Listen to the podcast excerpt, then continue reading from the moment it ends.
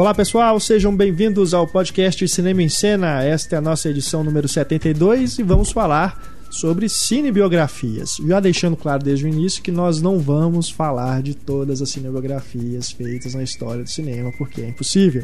Né? Aliás, a gente já fez podcasts em duas partes, né? A gente pode pois fazer é. em 20 partes para falar de todas. Inclusive, Mesmo assim não dá. No programa de rock nós chegamos a comentar algumas, né? É. De cantores e principalmente no programa de esportistas. Exato. Né? Pois é, a, o Lincoln tá chegando aí aos cinemas, né? Que é um filme que não é uma cinebiografia sobre a vida toda do Lincoln, mas é um retrato de uma pessoa né, muito influente, tudo, super conhecido e tal. Então a gente vai aproveitar aí esse gancho e vamos falar aqui vários outros filmes, né, que também são baseados em personalidades e tudo. E, como eu disse, não vamos listar aqui, não vai ser um programa de listar filmes, nós vamos realmente debater algumas questões aqui sobre cinebiografias e mas vocês se sintam à vontade aí para listar né, os seus filmes favoritos, assim, suas cinebiografias favoritas aí nos comentários e podem escrever para a gente também, tá bom? Aqui comigo, eu sou Renato Silveira, editor do Cinema e Cenas, esqueci de me apresentar. Temos aqui Heitor Valadão e Túlio Dias, da nossa equipe Cinema e Cena, e novamente aqui conosco o nosso convidado Marcelo Seabra, que escreve lá no blog O Pipoqueiro. Obrigado, Oi, Marcelo, de volta aqui conosco. Sempre um prazer e já de cara eu já deixo aqui, aceito o convite para participar das 20 edições do podcast sobre cinebiografias. Todas as próximas eu virei sem problemas.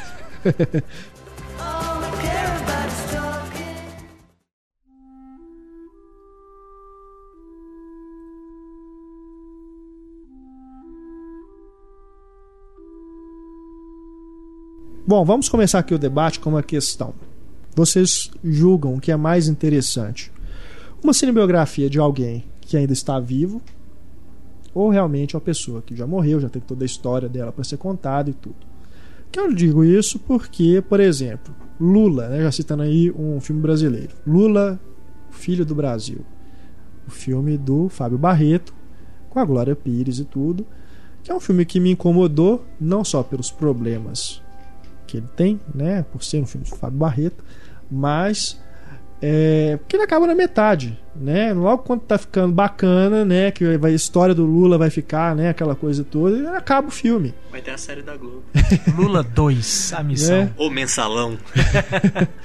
então acho assim, é, acho que é um problema realmente quando a pessoa ainda tem, né? Muita coisa aí para acontecer ainda na vida dela, que pode ser retratada e tudo, e você acaba realmente ficando pela metade que vocês acham? Assim? Tem, vocês acham que é realmente um, um, problema assim a pessoa ainda estar viva? Porque ela também pode ter alguma influência ali, né? Na, na, na produção, né? Pode ficar chateada às vezes da forma como está sendo retratada e tudo. O que, vocês acham sobre isso? Olha, eu acho que quando você vai falar de uma pessoa que ainda está tá viva, existe uma. Eu acho que existe um medo de desagradar. Né? É, você não, não, não, O cara tá ali, né? Ele vai, às vezes, vai até pra imprensa pra, pra desmentir alguma coisa que você é. mostra e tal. Então eu fico meio apreensivo, né? Sendo que uma pessoa que já morreu, por mais que, né? Todo mundo quer ser respeitoso, né? Ninguém quer. A não ser que o cara seja realmente, né? Você esteja fazendo uma biografia de um canalha, é. Tipo, então, mas acho que sempre vai ficar essa, aquela coisa assim, ah, não, né? A gente não pode mostrar as coisas ruins sobre essa pessoa tal. Tem que ser uma coisa mais né? E aí fica aquele, acho fica aquele medo de, de realmente ali enfiar o dedo na ferida. Então acho que normalmente existe uma certa liberdade para fazer isso, né? Com um, fazer contar a história de alguém que já não está mais entre nós. Enquanto, né, enquanto tá vivo ainda vai ter aquele receio assim, mas espera aí, né? A gente tem que pegar, tem que pegar leve. Eu acho que tem prós e contras. Eu acho que o principal hum, coisa que me desagrada quando se trata de uma cinematografia uma pessoa que já morreu é que costuma ter uma desvalorização de quem está vivo. Sabe? É raro você ter um filme sobre alguém que está vivo, igual no caso do Lula. Uhum. Geralmente nós pegamos pessoas que já foram pro saco e eles viram o filme. É, às vezes, é. igual no próprio jornalismo, né? Tem pessoas aí que só são lembradas só depois são lembradas que morrem. Depois né? morre. Pintores, especialmente, né? Que só tem reconhecimento depois que morre. Mas, por, por outro lado, também tem essa coisa que a pessoa viva pode interferir no projeto. Isso é. que o Heitor está falando. Essa coisa do ego, de desagradar. É complicado. É, eu não vejo muito problema em fazer um recorte na vida da pessoa, como foi o caso do Lula, porque, por exemplo, tem um filme mais antigo, com, se eu não me engano, com Harry Fonda, que é a Juventude de Lincoln. Sim. Então ele pega um episódio específico, ou uma época específica, faz um recorte, tem começo, meio e fim, tá resolvido ali. Se você quiser, depois você aluga o filme, né? Vai ver o filme do Spielberg para ver o que, que acontece depois. E a conspiração depois, para ver o que, que acontece depois. E aí você vai linkando um filme no outro para poder contar a história toda do período. Agora, eu concordo com o que foi falado aqui de que tem os prós e os contras. Porque, por exemplo, se a gente for levar em consideração agora o The Girl, uma Sim, produção é. original da HBO, Uhum. sobre o, o Hitchcock e o relacionamento dele, Com né? a Tippi Hedren. com a, com a Tippi Hedren, a gente tem a, a Tippi Hedren ainda viva, palpitando, e ela foi a público dizer que tudo aquilo ali que foi mostrado realmente aconteceu, Uhum. apesar de que a gente está pegando o nome de uma pessoa famosa, respeitada e, e, né, elogiada e tudo mais, e jogando na lama, falando que aquele homem tinha um sério Era distúrbio um sádico. sexual e etc. É. Ao mesmo tempo, tem o, o assessor dele que deu os depoimentos para a produção do filme, que morreu antes do filme ficar pronto, e hoje a viúva vai a público falar que não tem nada daquilo, que o marido dela adorava, o Hitchcock tinha total devoção por ele. Então você tem, com gente viva e com gente morta, você tem problemas É, às vezes parecidos. lados. O grande problema que eu vejo no filme do Lula, apesar de ter votado nele, etc e tal, foi que eu acho que, né, claramente o filme funciona como uma propaganda para ele. É. Então, o fato da pessoa estar viva ou morta não é problema. O problema é para que, que esse filme vai ser usado. Sim. E aí eu não, não concordo, não acho muito interessante que se faça para esse fim. E acabou dando com os burros na água, né? Porque ninguém É, viu é. o filme direito, o filme passou direto, não serviu para muita coisa. É, ele não, não correspondeu às expectativas de público, né, dos produtores e foi aquela coisa também de ser escolhido para o Oscar, né, para se representar o Brasil, não deu em nada. E o Lula tinha popularidade, ele não precisava disso. Ele É, não tinha que ter um precisava. filme para poder fazer ele ser eleito de Fica novo fica ou parecendo que eleger um tava- Foi oportunismo, né? É, muita ca- vam- Vamos acariciar o ego do nosso presidente, nosso querido E presidente. tirar um trocado, né? Claro. É, é Que é um quase. filme que deve ter sido passado aprovado na Lei Rouanet, assim, né? Automaticamente. E o filme acaba sendo mais sobre a mãe dele do que É. sobre ele mesmo, E né? aí tem uns momentos bem constrangedores, né? Ela, quando ela fala, vou botar o nome no meu filho de Luiz Inácio. Parece que ela tá falando assim, Jesus Cristo. né? É bem constrangedor ver esse tipo de coisa. Falando assim, focando no lado dos pais, tem os dois filhos de Francisco. Pois é. né, que é. também foca mais na história do pai do que no Zezé de Camargo e Luciano. E esse eles tiveram participação mesmo, né? Sim, ele, o Luciano é Até produtor do participaram filme. na- nas coletivas de imprensa, né? Eles estiveram junto E e, o, tudo, o diretor divulgando. gostou tanto da experiência que ele fez do Gonzaga também, né? Sim. Então, só que aí o Gonzaga já tinha É, né, algumas pessoas os dois, para né? dar palpite, mas os principais já realmente não estão envolvidos É. no processo.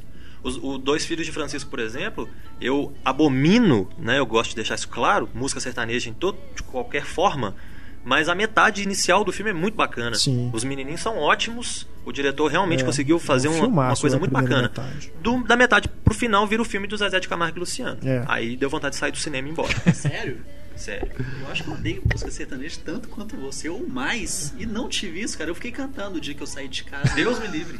Umas duas semanas, cara. Ali é no Imagina o Túlio cantando É o amor. a cena final é inclusive com os próprios, Com né? os próprios, é. E ali é um dos Os pais raros momentos em que eu acho que funciona, porque é, é- não é uma inserção ali só pra mostrar os números, né? Ah, eles fizeram sucesso e tudo, porque o pai dele depois vai ali, né? Os pais dele sobem no palco também, então é Uhum. uma coisa que se encaixa ali narrativamente, né? Eu achei bem legal. é. É, eu acho legal no, no- em filmes né, baseados em pessoas que, que realmente viveram, porque às vezes a pessoa vira pra mim e fala assim: Mas você viu os dois filhos de Francisco? Você que só gosta de rock, que não gosta de música sertaneja? Gente, eu vi a queda. Eu não gosto do Hitler. Eu nunca apoiei o Hitler. Nunca É. passou perto da minha cabeça apoiar o Hitler. Mas eu Aham. vi a queda. Uma coisa não leva a outra, não tem nada a ver. Né, Dois Filhos de Francisco foi um filme que né, gerou aquele preconceito enorme na maioria das pessoas, porque acredito que público de cinema, né, assim, que gosta mesmo de cinema, não gosta de sertanejo, né? Eu acho que isso é não tem uma pesquisa empírica É, aqui, mas, eu mas acho vamos, isso, mas vamos separar um pouco Segundo isso a aqui. pesquisa Cinema em mas- Cena, está mais do que é, provado. Mas, Mas- com certeza o preconceito existe, porque a gente vê até em notícias de filmes biográficos, igual vai ter do Calypso aí, por exemplo, que Deus também é um gênero muito popular, assim como o sertanejo. Uhum.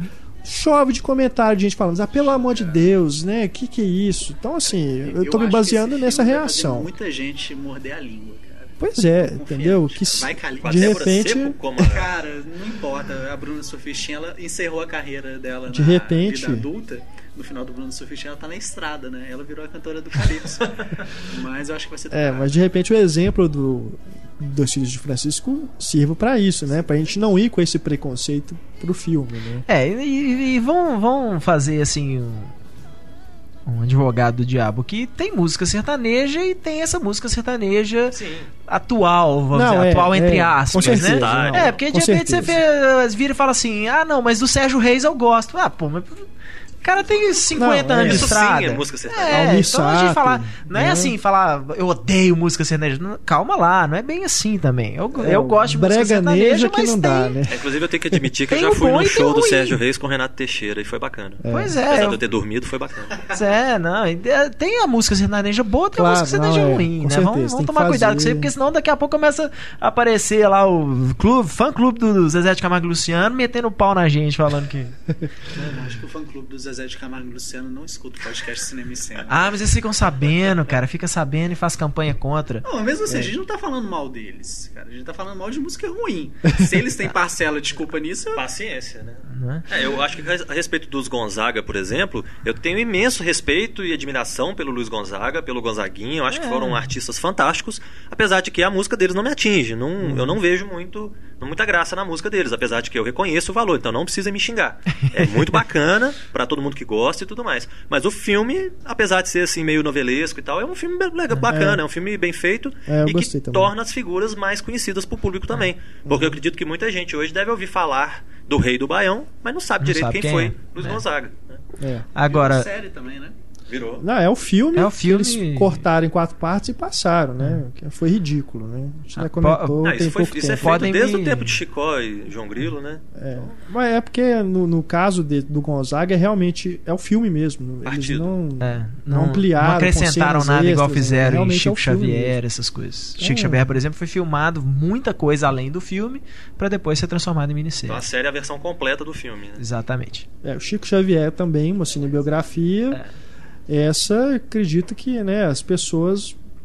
que o, o próprio Nelson Xavier ficou muito parecido né, Uhum. na caracterização. Eu acho que mudou muita coisa pra vida dele também. É, né? Ele se tornou espírita. ele, né? É, ele se tornou espírita depois do. Reprisou, né, inclusive, em outros filmes. É, As Mães de Chico Xavier, que não é tão bom quanto, né? Fica É. bem a dever.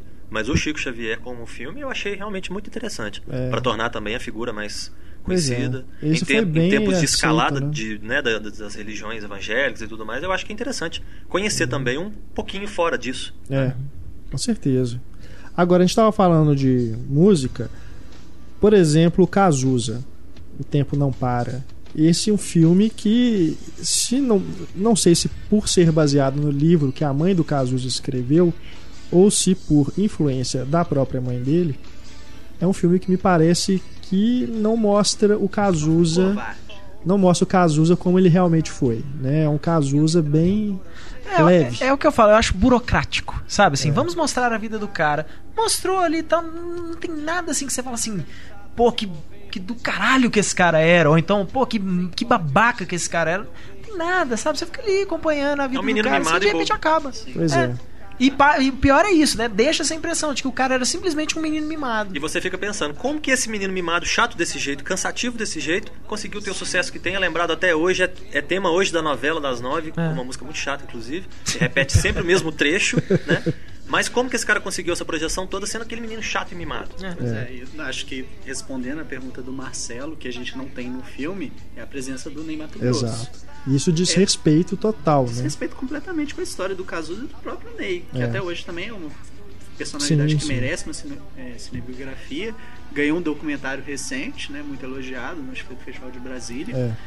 E, cara, essa história do Cazuza, acho que o Daniel Oliveira faz um trabalho legal, sabe? A, a cena que ele emagrece no finalzinho cantando é interessante, mas, porra, é realmente aquela coisa bem burocrática, igual o Heitor comentou aí. Eu acho que tem filmes, como é o próprio caso do Lincoln, que o ator é muito melhor do que o filme. Como é o caso da Dama de Ferro, recentemente, e vários outros casos que a gente tem por aí, o Ray e outros vários, várias cinebiografias, que o ator faz um trabalho fantástico, merece todo elogio, merece prêmios, merece tudo.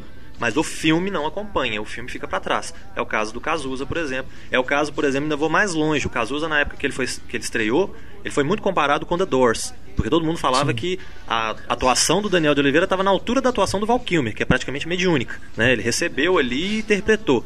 Só que o filme do Oliver Stone também é uma bagunça que mostra o Jim Morrison como um viciado que ficava o dia inteiro se drogando, caído no chão. E aí você pensa, como que esse cara conseguiu chegar em algum lugar sendo drogado e louco desse jeito? A atuação é muito boa, mas o filme nem tanto. Pois é, acho que vai dar aquela coisa de você conhecer o, o artista envolvido, né? Você sabe a história e o diretor resolve fazer uma visão diferente. No caso do The Doors, então, acho que teve, teve, muita gente ficou revoltada, né? Com a forma como ele retratou o Jim Morrison. Os fãs e tudo. Porque teve cenas ali que parece que foi. Que é outra coisa também, né? Você criar cenas, ficcionalizar demais, né? É válido, não é válido, né? Não, e falando de Oliver Stone, merece um capítulo à parte nesse, nesse podcast, né? Porque só de presidente é americano, é. né? Ele adora revisitar figuras públicas. Então, Nixon, Nixon, o assassinato também. do JFK, a, é. a investigação é, toda, e o Bush, né? O Bush filho. É, o W. W. Então o, Nick, o Oliver Stone também é uma figura complicada, por quê? Porque eu posso até falar assim, bom, eu concordo às vezes com uma visão política que ele possa ter, ou eu discordo, ou qualquer coisa assim. Só que isso está muito inserido no filme dele. Então é, é um pouco difícil, por mais que a gente saiba que não dá para ser isento, você tem que tentar buscar ser isento, mostrar a figura e tudo mais. E o Oliver Stone tem um juízo de valor fantástico, né? Desde é. o primeiro momento, você já sabe para que lado ele tá pendendo e se ele quer ridicularizar a pessoa ou não. É. Um filme como Frost Nixon, por exemplo, também mostra o Nixon, mas sem ridicularizar o Nixon. Acaba é. ridicularizando, mas o próprio Nixon faz isso com ele mesmo, é. né? Com os depoimentos que ele dá, com tudo que ele fala. O filme mantém uma postura isenta, digamos assim. Sim. E começa, inclusive, mostrando o Frost como o babaca do negócio. É. é. Porque ele era um apresentador, um Faustão da vida aí, uhum. e que resolve ser um cara sério, fazer uhum. um trabalho sério, bacana. Então você vai vendo que o negócio vai se invertendo. O presidente é muito sério, o cara é um babaca. No final é o contrário. É. O cara é muito bacana e o presidente é o babaca. É. Mas tem uma. O lado bom de você fazer uma biografia de uma pessoa que está viva é, ou pelo menos uma pessoa que faleceu né, há pouco tempo, que você tenha a, a, sociedade que conviveu com aquela pessoa, que viu essa pessoa, que viu entrevistas, que viu show, né, que acompanhou, é, você tem uma impressão daquela pessoa. Né? E aí quando você vê aquilo retratado num filme, você consegue fazer uma avaliação assim de ou não, ah, nunca pensei que fosse assim, mas né, você monta aquele quebra-cabeça ali, faz sentido para você e tal.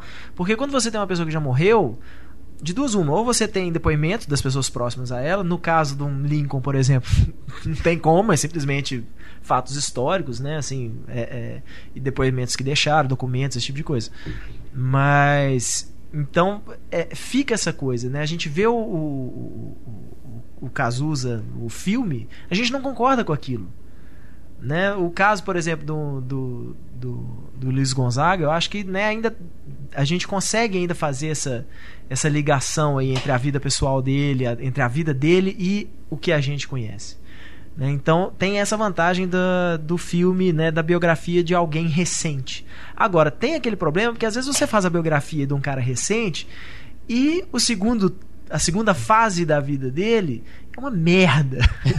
sabe? Em qualquer sentido que seja, a carreira do cara vai pro buraco, ou ele é acusado de um crime, sabe? Esse tipo de coisa. E aí você fala, porra, esse cara ganhou um filme e depois ele se mostrou um completo babaca, sabe? Assim, uma, uma figura detestável que ninguém quer saber da vida dele, mas o cara tem um filme. Isso denigre o filme, isso estraga o filme para as pessoas. É muito difícil você desassociar uma coisa da outra. Você virar e falar assim: não, mas como o filme funciona? É. Fala, Pô, não funciona porque esse cara não era isso aí. Esse cara depois, ele só pisou na bola, ele só fez cagada. É um ele, risco, né? né? Então é um risco muito grande. Você imagina se já tivessem feito um filme do Lance Armstrong. É, exatamente. e aí de repente o cara. O fala, herói. É, tomei anabolizante a vida inteira, sabe? Tipo, e aí? É. Ah, tá. Fizemos um filme que o cara era o foda, o herói, o. Sequestra todas as cópias do filme e queima, pois né? Pois é, aí de repente o filme cai no, no anônimo, né? Cai no, no ou então o diretor se vê obrigado a fazer a parte 2 e explicar o que, que aconteceu na parte 1. Um, né? o J.J. Abrams já falou que vai produzir aí, né? Uma é. biografia do Lance Armstrong. Né? Pelo menos agora vai poder contar isso. Mas mesmo assim, independente dele é. ter sido, acho que foi de 2005, de que ano? Ele ganhou umas sete corridas. Foram sete. É, falaram que Todas Pois as é, corridas todas as que ele corridas ganhou ele lá, o Tour de dopado. France que ele ganhou, ele, Mas ele tava anabolizado. Não pode ignorar, o cara passou por um câncer antes disso, sabe? Independente disso, cara, é uma história de vida que merece ser contada. Se você Com certeza. for isento Não, e conseguir dúvida. falar, não, É beleza, uma ele errou grande aqui. Ele deu uma entrevista pra Oprah agora, recentemente, que bateu Du- recorde Duas de partes audiência. até, foram dois programas. Sabe? Eu acho que é realmente uma personalidade, uma pessoa assim que merece um filme. E Com é, certeza. mas, aí, mas é exatamente isso, porque o que acontece? Se tivessem feito um filme do Lance Armstrong em 2010, 2011 até, 2011 acho que dá, foi ano passado que eles descobriram que ele, né, que ele, tava, que ele usava Uhum. anabolizante. Esse filme não teria a menor menção sobre o Lance Armstrong ter ganhado as corridas. Ah, tá, legal, o cara teve um É. câncer tal, não sei o que, uma história de superação. Bicho, mas é uma história completamente mentirosa, porque o cara depois falou, não, eu usava anabolizante. Então isso, isso denigre o próprio filme. Não, não no, no sentido artístico, no sentido de que a, a- a avaliação que as pessoas têm é assim, mas esse filme é uma merda, porque esse cara não ganhava isso. É. Ele não ganhava assim. Né? O filme provavelmente mostraria o quê? Treinamento, é, é, todo o esforço dele pra fazer o negócio, e aí de repente todo mundo vai virar e falar assim: aham, e o cara tava usando anabolizante, mas nisso não se toca no assunto. É. Aí, como é- até você explicar que pessoas- focinho não é tomado e falar, não, mas o filme saiu antes É, do cara que ter um assumir entendimento e tal, todo, né? já era, já queimou o toda. filme. Sabe? Bom. E, e- e, infelizmente ele é rebaixado a um filme que se passa como mentiroso, entendeu? Então, Propaganda, né? é, uma simples propaganda pro É. cara que o cara depois falou, pô, atleta de, de, de merda esse cara, porque ele usava anabolizante, ele, ele quebrava a regra mais sagrada hoje, eu acho que de qualquer esporte, que é isso. Claro, isso não tira o valor do filme como filme. Tô um pouco me fudendo se é verdade, se não é verdade, se o filme for bom. Né? Se for uma história bem contada, um filme bem feito e tal. Né? Ah, tá, é baseado na vida do cara, mas o filme em si é bom. Ah, um Mas exemplo, é difícil demais separar. um exemplo da- do, do efeito que a verdade tem sobre um filme é o Hurricane. Na época que ele foi lançado, falaram que eles estavam colocando o Hurricane como mais herói do que ele de fato era. O cara é uma, uma, uma personalidade fantástica, passou por várias tragédias, foi, ficou preso milhões de anos e tudo mais. Então ele já tinha o elemento suficiente para fazer um belo filme. E colocar o cara como, né, no papel que ele merece, ali, com o respeito que ele merece e tudo mais. Só que aí no começo do filme já colocam ele, ele perdendo uma luta, parecendo que teve uma combinação por trás dos, dos bastidores e tudo. E pessoas ligadas a- ao mundo do boxe falaram: não, ele perdeu aquela luta porque ele tinha que perder mesmo. Porque ele tomou um soco na cara e caiu no chão. E pronto. Só que aí o filme tenta colocar o cara como herói 100% e acaba pisando na bola. E o Rubin Carter não merecia isso. Ele merecia um filme honesto. Que mostrasse que, pô, ele perdeu uma luta. Beleza, ele não é menos por causa disso. Ele pode ser um pouco menos atleta para quem é interessado. É. Mas como figura, como pessoa e como personagem de um filme, seria tão rico quanto. Então não É. precisava ter apelado. Falando de boxe também, o Cinderella Man, né? A luta pela esperança. Não assim. é um dos títulos mais ridículos, né? É, diz que, pelo menos eu li, eu fiquei sabendo disso pela crítica do Pablo, inclusive, de que o, O Craig Birko, né? O, Max o, Bear. o outro- adversário foi totalmente deturpada a imagem dele É, no filme. né? Ele, ele pagou pensão pra família da, da pra, pra viúva do cara que ele matou com o soco lá. Ele pagou pensão pra mulher. Eu acho que até a mulher morreu, ele morreu, quem morreu primeiro, um negócio assim. E no filme fica parecendo que ele falou assim: Ah, matei um, agora você é o próximo, É. né? Virou o filão maniqueísta safado. É, assim, ele é um vilão maniquenista safado, mas mas eu gosto até dele no filme que porque tem uma cena dele com o Russell Crowe, ele falando assim, cara, não vai, não sobe naquele ringue, você Tipo, ele tenta a vida. Assim, é querendo mostrar assim, olha o ego do cara, entendeu? Ele acha que ele é invencível, isso e tal. Mas eu acho legal, pelo menos isso, assim. Eu acho que o- a única gota de humanidade que eles colocaram no, no cara foi essa. Que ele fala assim: você subir naquele ringue, você vai morrer, sabe? Assim, ele- avisando ele, assim, tipo assim, não, não vai. Não vai, eu não quero lutar com você porque você vai se machucar. Mas assim, é, isso não tira o, o mérito do cara ser o vilão. É. Tem a necessidade né? de criar um vilão que ser É. o antagonista direto ou qualquer coisa assim, né? Então não acho que seja muito interessante. É, até meio- uma coisa que É o- meio Rock 4 demais, né? É uma coisa que o Spielberg costuma fazer muito, né? E não me entendam mal, eu acho o Spielberg um diretor fantástico, tem muitos filmes muito legais que eu defenderia, que eu levaria para uma ilha se eu tivesse que ficar. Mas tem umas também que ele pisa na bola. Então eu acho que no próprio Lincoln, ele cria ali uma figura de um outro congressista que é o antagonista dele, porque parece que a gente tem que concentrar nossa raiva em alguém. É. Né? Então no, na lista de Schindler tem um nazista específico, o Ray Fiennes, que é o odioso que a gente tem que detestar. Então, pô. Que rouba o filme, né? Que rouba o filme, merda. né? Mas, poxa, todo um regime nazista que é odioso, não é um cara. Então você não tem que criar essa figura e falar assim: olha, deposite toda a raiva que você tem contra os nazistas nesse cara. Porque esse cara é o grande vilão. O Spielberg é um que faz muito isso, né? Eu acho, É. não acho isso muito legal, não. Mas eu acho que no, no caso da lista de Schindler é a forma dele mostrar o, o- o- es- essa coisa. Ó, vou te dar um cara que representa um regime nazista. Representa o pior que o nazismo já teve. Esse- essa figura representa. Não só a questão de ser um vilão. Né, do filme. Porque é, eu concordo nesse, nisso. Mas eu acho que é também exatamente para isso. Falar, olha, esses caras, em geral, esse era um regime que era completamente. É, é, é, vou botar sádico aí, entre aspas, né? Mas uma coisa. Tipo, esse cara representa o que era o nazismo. Purim, purim. Sabe? Essa coisa de, de não dar valor à vida alheia ali dos judeus, esse tipo de coisa. Então acho que. Acho que por um lado ele serve para dar um, um- um- o impacto disso. Todo mundo sabe que o nazismo é ruim e tal, essas coisas, mas assim, mostrar o quão pouco eles valorizavam a vida humana, né? No caso do- do- dos judeus, do- de todos que eles consideravam raças inferiores ali. Mas aí você tem, por exemplo, o filme como O Pianista, que também né, é uma cinebiografia, adaptação do livro do próprio Uhum. personagem, É. que você tem um determinado momento em que aparece um nazista em cena que demonstra um pingo ali de solidariedade, que ajuda o cara em uma- um determinado momento. Então, Uhum. você não precisa, para ganhar adesão, falar que o cara é o capeta e pronto. É, mas aí é aquela diferença. É para aí já acho que é o pianista nesse sentido já é aquela coisa assim. A Alemanha era nazista, não quer dizer que todo alemão é nazista, não quer dizer que todo alemão era um sádico, né? E o do Spielberg, é, o, a- a- o, o, o, retrato dele é outro. É, no, retrato do Spielberg é, era um, o- né, a Alemanha nazista, tava rolando e tal, e esse cara aqui que nós vamos separar aqui, que é o Oscar Schindler, ele era um cara legal. O único alemão bom. Por aí. É outra né? palhaçada, né? Eu fosse alemão eu ia ficar bem chateado com essa visão. Não, é igual. o- É mesma coisa Isso- que a gente isso reclama quando o é um americano monte fala que todo brasileiro é pagodeiro, sambista ou Por qualquer aí, coisa desse é. tipo. É generalizar uma raça, um, Sim, um mas é. E principalmente porque na época que a lista de Schindler saiu, teve muita gente falando assim: pô, a Segunda Guerra Mundial aconteceu por causa de caras como Oscar Schindler. E agora o cara é endeusado porque, né, tipo, coloca um filme com o cara que, poxa, não, que, que sacanagem, não pode fazer isso, vamos ajudar as pessoas.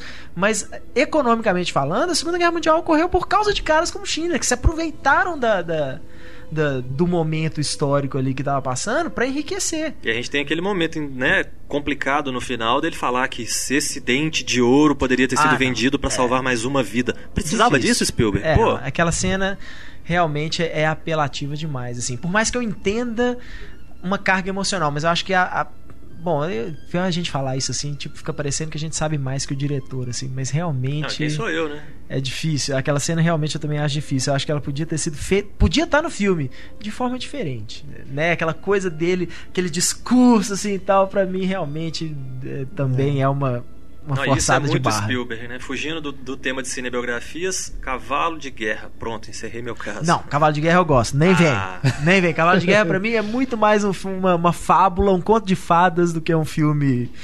Eh, Que eu eh, acho que eh, ele, eu, eu fico com dó do filme por conta disso, até assim. Eu acho que as pessoas levaram tão a sério a história do cavalo. O cavalo que vai unindo as histórias ali de, né, da- das pessoas durante a guerra ali e tal. E eu falo, gente, Mas, ó, falando no cavalo, é possível, né, pra jo- chutar logo o balde, né, é possível você fazer uma cinebiografia também sobre um animal e ficar bacana, né? Claro. O Hachiko, por exemplo, o cachorrinho lá que seguia o Richard Gere até o, o trem, né? É. uma cinebiografia do cachorro. O cachorro é o personagem principal. É. E é bacana, né? É um filme Certeza. bonitinho e tal, que não é sentimentalista, que vai fazer você chorar no final. Tem muita gente que deve ter chorado, mas não era o objetivo dele de graça Uhum. querer fazer. É igual chorar no impossível, né? É uma coisa que acontece. Que é outra cinebiografia que também. é uma outra né, de uma família inteira, né? É, É. totalmente mudada, E de um né? tsunami, né? A gente pode dizer que a é, a cinebiografia família do é tsunami. espanhola, né? Família espanhola, ali nós temos Ian McGregor e Naomi Watts. É, a gente tem um elenco bacana que representa ali a família. A É. família, É. inclusive, endossou o filme, foi lá, deu suporte. A, a- a- a esposa da família acompanhou a Naomi Watts, deu depoimentos para ela e tudo. Eu acho que nesse, nessa, nessa, nesse ponto que a gente estava falando a respeito de ser vivo ou morto, nesse sentido pode ajudar. Muito. Porque a pessoa passa, às vezes, uma visão, um sentimento, às vezes, É. que uma pessoa contando não vai ser a mesma coisa. Quem viveu, você olhar para a pessoa, ver ela tremendo ali, ver uma lágrima escorrendo, você sente um pouquinho do que, que a É. pessoa sentiu. Então você consegue, Verdade. talvez, representar aquilo com mais verdade. A família deve ter ficado satisfeita ao ver o filme. Porque além de ser um Uhum. filme bem feito, mostra eles como de fato aconteceu. É. né? E não tem nem muito tempo de mostrar quem é herói e quem é vilão, né? Chega logo uma onda e joga É, todo mundo pra cima e acabou. pronto. Agora, Agora, o Seabiscuit também é baseado num animal É, verdadeiro. uma história né? verdadeira. Também é um filme legal. É. Se eu não me engano, é, tem, tem dois até. O Seabiscuit e tem um que saiu uns anos depois, sem o mesmo, mesmo sucesso, que É é o- o Secretariat. Ah, sim. É. Que eu esqueci da, o da nome menininha, dele né? aqui. Da, Acho que é É. da Dakota Fanning. Não, a Dakota Fanning é o Sonhadora. Sonhadora. É, Ah, tá. O Secretariat passa é até um filme meio de época também, É. né? É. É, filme de cavalo tem Mar de Fogo também, tem, Tem. vários, né? Apesar de que o Mar de Fogo falam que é uma, bi- é uma biografia, você sabia disso? É, É, Do cara que foi lá do- disputar do Frank. Frank não sei o que lá. Mas falam que é completamente mentirosa, né? Assim, que eles colocam o cara como meio que um herói, um cara super correto e tal, e falavam que o cara era canalha, assim, na vida real deles. E esse é outro problema de filmes baseados em histórias, né, reais. Em- É. Antigamente era fatos reais, né? E viram É. que era pleonasmo e pararam, né? Então, filmes baseados em fatos têm esse grande problema, porque, por exemplo, uma coisa que foi falada sobre o Argo, né? Que tá bem atual agora. Uhum. Aquelas, aque- aquela parte, né? Não vou entregar demais pra quem não viu, mas tem uma parte no final ali no aeroporto que é meio tensa. Que ela ficou cinco vezes mais tensa do que de fato ela foi na vida real. É, no Só pra filme ganhar um é efeito de do- quebrar os dentes. É pra ganhar um efeito dramático. É. Isso não, eu acho assim, não tira o, o mérito do filme, porque o filme mostra realmente o que aconteceu e o resultado é o mesmo. Mas durante o filme você tem que levar certas É. situações ali e colocar uma licença poética, digamos assim. Com certeza. pra vender o filme, né? É. Você não quer, tipo, a história real de vez em quando não tem tanta graça. Claro, o cinema Tem- é poesia, né? Eu, eu acho que o realizador sempre tem que ter essa liberdade de criar em cima da, do mito, da lenda, ou né, da, Agora, do eu acontecimento. quando eu era pequeno, por exemplo, eu ia ver, eu sempre gostei muito de história, eu procurava ver os filmes que contavam alguma, alguma parte da, da história real, né? Então, uma guerra, uma coisa desse tipo. E quando eu era pequeno, eu não sei se eu tinha muito, não tinha muito discernimento, mas eu achava que, não, o que aconteceu é o que tá ali no filme, né? Então, se eu fosse ver um filme, por exemplo, Elizabeth, né? né? Ou qualquer coisa assim, não, ela foi assim, deve ter sido isso mesmo, foi tudo baseado em estudos. Eu sempre pensava que estava tudo comprovado por alguma coisa. E depois que que você começa a parar e pensar e falar assim, não, peraí, será que isso foi assim mesmo? Será que não pisaram na bola aqui? Será que esse livro não foi escrito pelo próprio personagem? Aham. Então ele se endeusa um pouquinho no, no, no, no andar da carruagem? Tem uma, tem uma frase do Roger Ebert, inclusive falando sobre o Hurricane, que ele diz, que defendendo o filme, né? Dizendo que as pessoas que procuram a verdade sobre um homem em um filme sobre a vida dele também devem querer procurá-la através das histórias que a avó dele conta. que o filme não é um documentário, é uma parábola sobre a vida do É, eu cara. demorei um pouquinho pra entender isso, mas hoje eu acho que é tranquilo, eu já consigo separar uma coisa da outra. Não, e até um documentário, né? Você pegar um documentário do Não, Michael é. Moore, por exemplo. Extremamente tendencioso. É, né? ele é tendencioso o tempo todo e é a Qualquer versão coisa, dele dos gente. fatos. Essa coisa E Por a- mais de- que você concorde com a versão dele, com a visão dele, que você. Que, pô, ele quer fazer uma Claro. crítica de uma coisa que você também não gosta. Mas não dá pra concordar com ele 100%. Pô, tem É, coisa que ele pisa na bola. Isso aí é semiótica, né? É a visão de cada pessoa sobre Exatamente. determinado assunto. Não adianta. Isso aí você vai encontrar também em jornalismo e tudo. Não tem essa coisa da imparcialidade total, não. Aliás, é a eu- visão da pessoa. prime- recorte primeiro- sempre é um recorte. Acho que o primeiro dia de aula de todo curso de jornalismo tem um professor que vira e fala assim: não existe imparcialidade no jornalismo. Ponto. Mas você Não sempre vai tentar existe. Você tem que tentar É, buscar. é. Mas ela não existe. E tem jornal que a única coisa que você pode acreditar é na data que tá na capa, né? É. O resto. E na Bem, revista Veja nem verdade. isso, porque ela sai domingo com a data de quarta. Escuta, Marcelo, você comentou que o, o impossível, a, a história, o, o momento final, o reencontro deles é daquela maneira mesmo? Aí a gente já não sabe, né? Eu já Não, vi fotos deles unidos e tudo É. mais. Agora, se realmente foi daquela forma, onde tudo é uma coincidência no final, que eles estão todos no mesmo lugar e fluiu daquela forma, eu acho que a família estava muito próxima da produção para eles fazerem uma coisa muito longe da realidade. Eles não iam ficar muito satisfeitos de ver É. Uma, uma mentira sendo contada ali. Mas que aquilo ali foi exatamente o que aconteceu, aí eu já não sei. Aquilo ali deve ter sido certamente uma licença poética, porque por mais que né, tem gente aqui na mesa que não gostou do, do impossível. Uma mas- gente, né? Mas eu acho linda a cena. Por exemplo, sabe? E acho que. Acho que é o mesmo caso do Argo aí, da, da cena do aeroporto, né? Exato. No filme É. eles né, causam um efeito dramático maior. É, mas às isso vezes... não tira o mérito do filme, né? É, não, Exatamente. é. Às vezes na. na... Se você vê um mérito no filme, né, Renato? E, assim, Às a- vezes o- na vida real, só um menino É. que passou atrás, assim. O fato da, da família estar por pai, perto né? também, pensa bem, ó, você vai ser vivido pelo Ian McGregor, cara. Que que você vai falar não pra quê? não, né? pode fazer o que você quiser, então, Ó, né? A sua esposa vai ser Naomi Watts no filme, pô. Que isso, ó, fica à vontade, inventa o que vocês quiserem aí. Não, tá às bom. vezes cada membro da família estava num hospital, numa parte de um país, porque foram vários países que Pois foram, é, né, foram atacados afetados. ali. Então, eu acho que podia ser o caso de uma pessoa estar no hospital, o outro tá no outro, outro tá no outro. O filme ia levar cinco horas para conseguir reunir todo mundo. Uhum. Ia ser um filme sobre corridas nos corredores dos hospitais. É. Então É. não ia ficar muito interessante. Então Uhum. vamos né, resolver logo essa história, botar todo mundo junto e resolver isso. Né? Foi uma coisa, por exemplo, não, não falando de histórias reais, né? Um sonho de liberdade. Você tem no livro vários diretores passando ano após ano na cadeia. No filme você tem um diretor. Isso é Uhum. bem feito também. Então você pode aceitar, não tem problema. Isso vale tanto para uma adaptação de livro quanto para uma história real. É. Né? O fã mais chita do livro pode achar ruim, mas não significa que o filme não ficou bem feito. Com né? certeza. Agora, partindo aí para os filmes, né, as biografias que alteram tanto que se tornam quase uma fantasia. Por exemplo, Não Estou Lá. Não estou lá é, é, é Por exemplo, Não né? Estou Lá do Bob Dylan, né?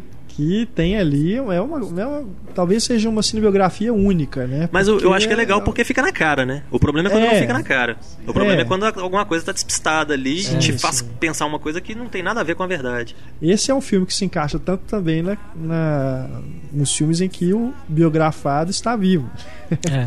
Aliás, vocês viram alguma coisa dele falando? Se ele viu o filme, o que ele achou? Ele normalmente não tende a se, se ligar a esse tipo de projeto, não, porque ele ficou muito tempo arredio, né? Ele, ele fez a trilha do, do Knocking on Heaven's Door lá, Sim, que ele sim. fez, né?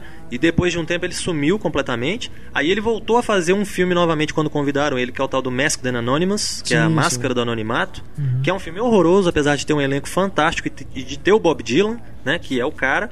Mas o filme é ruim. As versões das músicas dele que estão na trilha sonora são ruins, todas, né?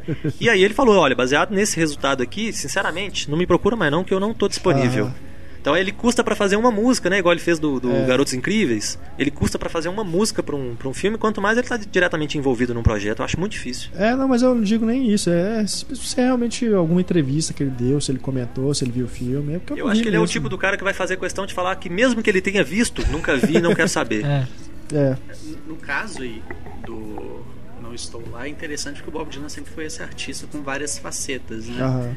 E nós temos realmente várias ali. Temos a Kit Blanchett interpretando ele, um moleque, Christian Bale, sabe? Então é interessante pra mostrar. é, é, é- essa cinematografia é interessante justamente por mostrar o cara de várias maneiras diferentes, sem se prender muito numa coisa cronológica, numa coisa Sim. linear. É, são metáforas que funcionam É. bem pra mostrar as facetas do artista e você não acha que realmente É. ele não uma parte da vida dele ele era Kate Blanchett e ele agora vai morrer como Richard Gere, né? Não tem nada Pois é. disso. Que ali É. ele, ele tinha, né? Ele tem essa coisa com o E ele nasceu negro, Kid, né? E a trilha. Então ali vira uma parte que ele se insere num faroeste, né? Num ambiente faroeste ali. É uma coisa totalmente que você tá vendo, você fala assim, não, isso não aconteceu, né? Por mais que seja outro ator que tá mudando de, de caras, né, durante o filme, esse momento aqui também não é uma coisa que ele realmente, né, viveu isso, né? Mas o que eu acho legal no, no Estou Lá é, é exatamente essa coisa, que é uma coisa que o, cliente, que o cinema normalmente não permite.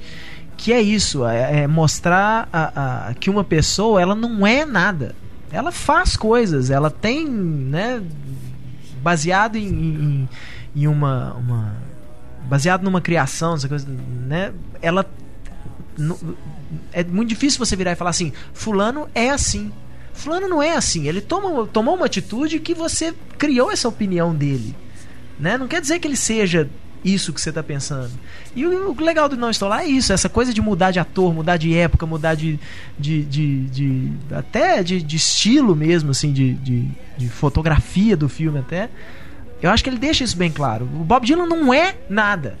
Ele é, ele é um monte de coisa. O Bob Dylan, como Né, então- outros artistas que a gente tem, o David Bowie e outros vários artistas, que é outro que eu gostaria de ver um filme É. né, sobre ele. O Tilda Swinton. Não, É, a Tilda Swinton ficaria fantástica de David Bowie. Eu, eu- eu pensei isso também recentemente. Agora, eu acho o seguinte: o, o- como o cara é uma figura pública, ele tem que vender disco, ele tem que ser admirado, ele tem ali uma certa vaidade que ele quer receber, né? um- umas palmas e tudo mais. ele muda muito de acordo com o momento. Né? Então você tem banda que era de rock que na década de 80 começou a tocar né, música eletrônica, na década de 70 tocou disco e etc e tal. Então você tem pessoas que acompanham o momento. E o Bob Dylan teve muito isso também. Ele teve um momento que ele descobriu a relação dele com Deus, ele começou a fazer discos mais religiosos. Depois ele viu que aquilo não estava dando muito em nada, voltou para tentar fazer um rock mais bacana, mesmo porque você já não tinha mais aquele ambiente de efervescência que tinha nos anos 60 para ele fazer o tipo de música que ele fazia nos anos 60, que é o problema que o Chico Buarque tem, por exemplo, né? Porque É. por mais que a situação do país tivesse um lixo, tivesse todo mundo correndo daqui, passando por aperto e tudo mais, pro artista isso era bom, porque ele conseguia É. compor e fazia coisas muito bacanas, né? Não digo que tenha valido a pena, eu preferia não ter vivido uma ditadura no Brasil e não ter Chico Buarque, né? Mas pelo menos a mão do Chico Buarque tranquilamente, né? Pra ter todas as pessoas que sumiram, foram mortas e tudo mais, tranquilamente vai embora Chico Buarque. Mas se é pra ver pelo menos um lado bom e ser poliana no negócio, né? Pelo menos ele conseguiu criar músicas boas no, É. no, no processo. E nos Estados Unidos foi a mesma coisa. Direitos humanos, direi, né? direitos das mulheres, os negros e tudo mais. Bob Dylan conseguiu fazer músicas de protesto bacana, nos anos 80 ele ainda conseguiu fazer algumas músicas legais e tal. E depois meio que deu uma sumida, né? Apesar de eu continuar gostando dele, continuar ouvindo os discos atuais dele, não é mais a mesma Você coisa. viu o disco recente? O último que eu ouvi dele, se eu não me engano, foi o Love and Theft. Acho que já deve, tido, deve ter uns 5 anos, mais ou menos, 4 Em anos. 2012 ele lançou um disco bonzão. Ah, esse eu ainda não, não conferi não, mas pretendo. Marcelo pretende ver o The Silver Linings Playbook, né? O lado bom da vida. Ah, é sempre, né? Afinal de contas é um indicado ao Oscar, como não, é? ver, né? Tem que ser, é obrigatório. Tem um aqui também que é interessante, que é o Confissões de uma Mente Perigosa, Fantástico, né? que é baseado no Chuck Berry, né, o próprio apresentador. livro do cara, né? O livro do cara É já é viagem. uma fantasia. E no filme a gente tem isso também, que ele se imagina ali como um agente secreto, né? É, o filme parte, eu acho assim, dois exemplos de boa filmografia do George Clooney, né? A gente Sim. tem o Confissões e a gente tem o Boa Noite, Boa Sorte. É. O Boa Noite, Boa Sorte é baseado em fatos, a gente tem, né, os, os, os filmes, ah, os programas que o Eduardo Morrow fez e tudo mais, para poder comprovar que aquilo ali realmente devia estar muito Uhum. perto da realidade. Se alguma coisa foi mudada, foi pouca coisa. É, é o que eu acho interessante do Boa Noite, Boa Sorte. Ele não se preocupa muito em, em mostrar a vida pessoal do Edward Murrow. Vamos mostrar o Edward Murrow dessa época aqui, fazendo esses programas. né? É, tipo, o que que rolava nisso? O que, qual que era o interesse desse cara? E não exatamente o cara, né? Mas assim. aí entra o detalhe, né? A hora que mostra o Eduardo Moro cobrindo, por exemplo, a mansão do Liberati, que ele vai ter, ele tem que mostrar que, É. poxa, eu sou um jornalista sério e eu tenho que fazer esse tipo de coisa. É. Eu tenho que cobrir esse tipo de evento, entrevistar esse tipo de gente, porque é a minha profissão. Mas vamos voltar ao que interessa, vamos falar do macartismo? Aí logo em seguida já volta na discussão dele e tudo mais. E já no, no Confissões já é o contrário, porque você parte de um ponto que teoricamente é, é verdadeiro, pelo menos o nome do cara, né? E a profissão É. que ele tinha, que ele era É. realmente um produtor de televisão e tudo, mas para uma viagem completamente louca que é baseada na memória dele. Então, de forma alguma, já fica claro, estabelecido desde o início. Não leve isso a sério, por favor, divirta-se. Você tava falando isso agora, me lembrei. Né, ah, essa série tá passando na HBO agora, o Newsroom, Uhum. com o Jeff Daniels. E. É, e eles citam isso. O personagem do Sam Watterson até fala assim: pô, até o Edward Murrow teve que, é, teve que abrir mão da- das coisas e tal. Pô, o cara foi na. Né, o cara entrevistou o Liberati. Mas era isso. A gente deixa você entrevistar. Você faz o programa que você quer. Em troca, você entrevista o que Liberati também. O Informante mostra muito isso também, né? O Informante, eles estão lá desenvolvendo o, o episódio dos 60 minutos É. sobre lá o cigarro e tudo mais, mas ao mesmo tempo o Mike Wallace tá fazendo outras coisas, Uhum. né? Ele tá cuidando de assuntos mais tranquilinhos, né? É. Tá dando uma de Sérgio Chapelin, cobrindo a vida selvagem nas savanas, aquela coisa toda, mas ao mesmo tempo ele consegue, né? Tem, você vê aí alguns Globo Repórteres de vez em quando que Sim. são mais interessantes do que, a- do que o resto que é Discovery Channel. Uhum. Outra cinebiografia maluca aí, então, nesse estilo aí do Não Estou Lá, é do Hunter Thompson, né? Que a gente tem, acho que duas ou... Não, são três. Uhum. Um eu esqueci, é com o Tim Robbins, depois tem o Medo e Delírio, que é o Johnny Depp, e o Diário de um Jornalista Bêbado, né? Uhum. Um- Que é o Medo e Delírio, que é o... Murray, né? Que o Bill É, é o Bill Murray, né? Eu acho que é Qual que é o nome? década de 80, não lembro. É o Eu vi- primeiro, Eu vi um foi o trecho primeiro. na TV Acaba um dia desses pra trás. Foi o primeiro. E aí também tem aquela coisa que você é o- não sabe ali até que ponto é verdade ou não, porque o Hunter Thompson era Nem ele um sabia, maluco, né? né? É. Nem ele sabia Tava as dopado. noções. de- É, ele também assumia, assumiu dele. o tal do, do Gonzo Gonzo, né? É. E, mas tem um documentário que, se eu não me engano, chama Gonzo, não é? É, Gonzo, É. é, bem, bem bacana o documentário, porque mostra os nomes, né? As pessoas mais famosas As pessoas da próximas época, a ele também. Contando Que é o pessoal que veio um depois da fase lá do K-Rock do pessoal do Na Estrada, É. né? Do Pé na Estrada e tal. Que é o pessoal que já estava a tal da observação participante, né? Você não fica só observando para poder escrever. Você vai lá e faz, né? Quero falar sobre a viagem do trem da morte. Eu vou e pego É. o trem da morte e vou, né? É. Então, é, o bacana do Hunter Thompson era isso, né? Só que para ele não deve ter sido muito bom, né? Senão não tinha terminado em tiro na cabeça, né? Um também que mistura o trabalho da pessoa com a biografia dela é o Kafka do Soderbergh, É. que também mistura aquela coisa ali surrealista e tudo nas cenas, né? E um outro, dois exemplos, aliás, aqui que eu queria citar também, que se baseia muito assim numa percepção combinada do que a pessoa contou, né, sobre a vida dela e também do que o cineasta imagina que pode ter acontecido, que é o Escafandro e a Borboleta e Mar Adentro, que são sobre duas pessoas que estão acamadas, né, não tem como sair dali. É, o caso do Escafandro da Borboleta é ainda mais é, até surreal você imaginar que a pessoa escreveu um livro Ele piscou um Piscando. livro inteiro. né? é, soletrando ali, né, com a ajuda da enfermeira e tudo. E durante o filme todo você tem, né, uma série ali de imagens que são coisas que, né, estão se passando na cabeça dele e tudo. E o Mar Adentro também tem essas cenas, né, de, de imaginação do personagem É. que é o Javier Ramon Bardem. San Pedro, né, que é baseado na vida dele. O Javier Bardem interpreta ele uma forma magnífica. Tem aquela cena maravilhosa que é a hora que ele tá voando, né, ao som de Nessun Dorma, né? Uma cena muito bonita. Ou seja, né, também são questões aí de licença artística, licença poética que tem que ser tomada, né, para você ter o filme, né? É, nesse Porque caso ninguém imagina- pode falar que isso aconteceu. Mas também ninguém É, quer falar que isso não aconteceu também- porque é bonito e cabe no filme. né? Exato, Então, é. É super válido, né, nesse sentido. É, no que diz respeito a astros do rock, por exemplo, que a gente tem muito, né? Só, só pegar John Lennon e os Beatles de uma forma geral, você tem N produções. Tem o Backbeat, tem É. o, o recente agora sobre a juventude dele, Nowhere Boy É, Nowhere Boy. e tal. Então tem. Você lembra qual que é um filme que. Eu, eu não sei se é, é realmente se é só ficção ou não, mas é o encontro do Paul com o John Lennon. Two of Us. Que O eles. Aidan Quinn é o, é o Paul, eu não lembro quem que faz o John. Que eles ficam o filme inteiro na DR Pois sobre é. o fim dos Beatles. Mas é, é true mesmo, cara? Aconteceu Olha, aquele papo? é aquele negócio, né? Você viu o voo United 93. Você sabe que o avião saiu do chão e você sabe que ele caiu. É. Agora, o que que aconteceu lá dentro, É. a gente não sabe. É, que certamente os dois devem ter se encontrado Isso mais de uma vez Isso pra... aconteceu porque tem registro deles terem sido convidados e eles iam tocar no Saturday Night Live. O final do filme ele tava levando os dois pra ir pro Saturday Night Live fazer uma aparição de surpresa que ninguém achar ruim, obviamente, Claro. né? E eles iam tocar ali. Só que aí dá a entender, no fim das contas, que na hora que eles estavam assim, felizes e satisfeitos, resolvemos todos os nossos problemas, vamos cantar juntos de novo. Aí Yoko liga pro John e fala: "John, eu tô não sei aonde, vem buscar", ou uma coisa desse tipo. aí o John fala: "OK, nada feito, valeu, Paul, tchau, tô indo ali pegar a Yoko". É, o vez. diretor provavelmente é um daqueles que fala assim, é Yoko Ono que acabou com os Beatles, né? em português? Ah, eu acho que é Tudo Entre Nós, alguma coisa assim. Em inglês é Two of Us, né? Que é o nome de uma, de uma das músicas. Uhum. Agora, em português tem. Ah, tem um filme, por exemplo, que eu vi um trecho uma vez, chamava Lennon Naked, que era o Christopher Eccleston fazendo o, o John com o sotaque, né? Daqueles mais bacanas do inglês, que você mal entende o que, que o cara tá falando. Que cada filme, se você vai assistindo... Ao mesmo tempo que você pode dizer que um completa um pouco da visão do outro, porque cada um te dá um elemento, acaba que no fim das contas também um contradiz o outro, né? Então se você pensa assim, não, o cara era sempre assim, não, não é, igual você falou do, do Bob Dylan, né? Você não pode pensar que o cara é sempre assim, o cara é uma metamorfose ambulante, né? É, E aí já entra o meu pedido de um filme do Raul, com né? certeza. Podia ter, apesar de ter tido um documentário, né? Agora podia ter um filme de ficção contando a vida dele. É. Né?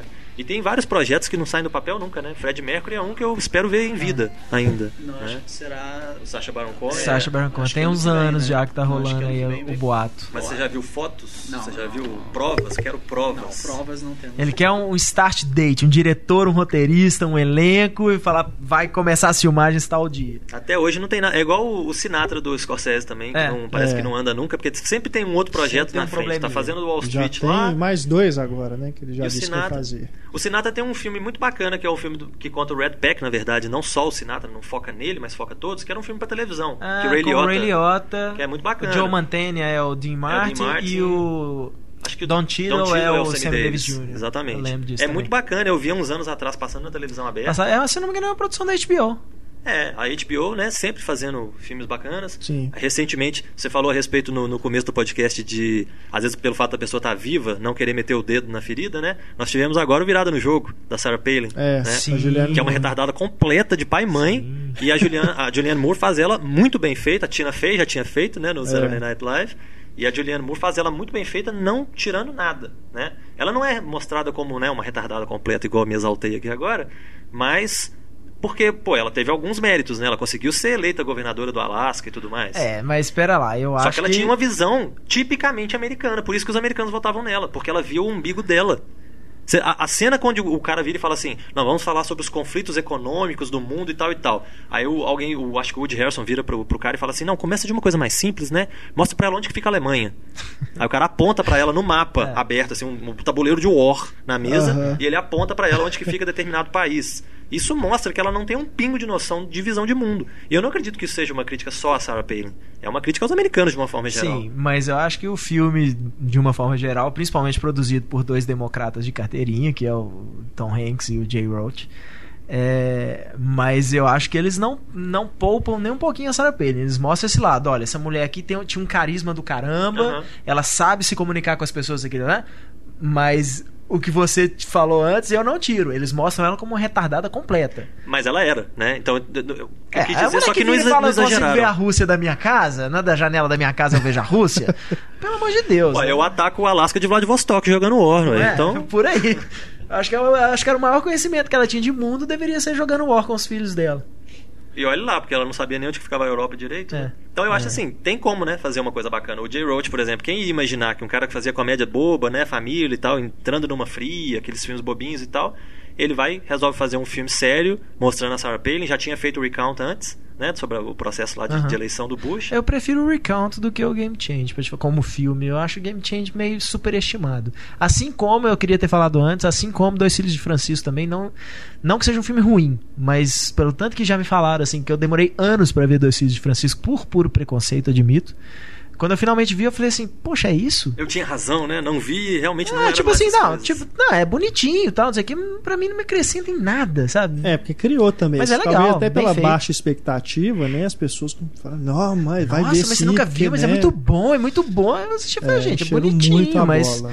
nem tanto. E concorda, a segunda metade do filme dá É, uma barrigada. cai- cai mesmo. O filme fica chato pra caramba. A hora que eles parecem que eles vão pra capital, né? Aí fica mostrando É, eles dentro de um aquela- quarto apertadinho, É, com, a, com a lua lá fora. aquilo. A opressão da cidade grande. Personalidades que ainda não ganharam em filme, que vocês gostariam de, de ver, que vocês acham que merece mesmo. Clapton. Eric Clapton. Eric Clapton. Verdade. Eric Clapton tem um livro, né? Que conta a vida toda dele, a biografia dele, que é fantástico. Que se pusesse aquilo ali num filme, acho que tinha que ser uma minissérie, uma novela, uma coisa desse tipo. Porque tem episódio demais pra contar. Esse é o problema na hora que você vai pegar um cantor, né? É tanta coisa pra pegar, você Fica selecionar né? o que, que você vai escolher. É.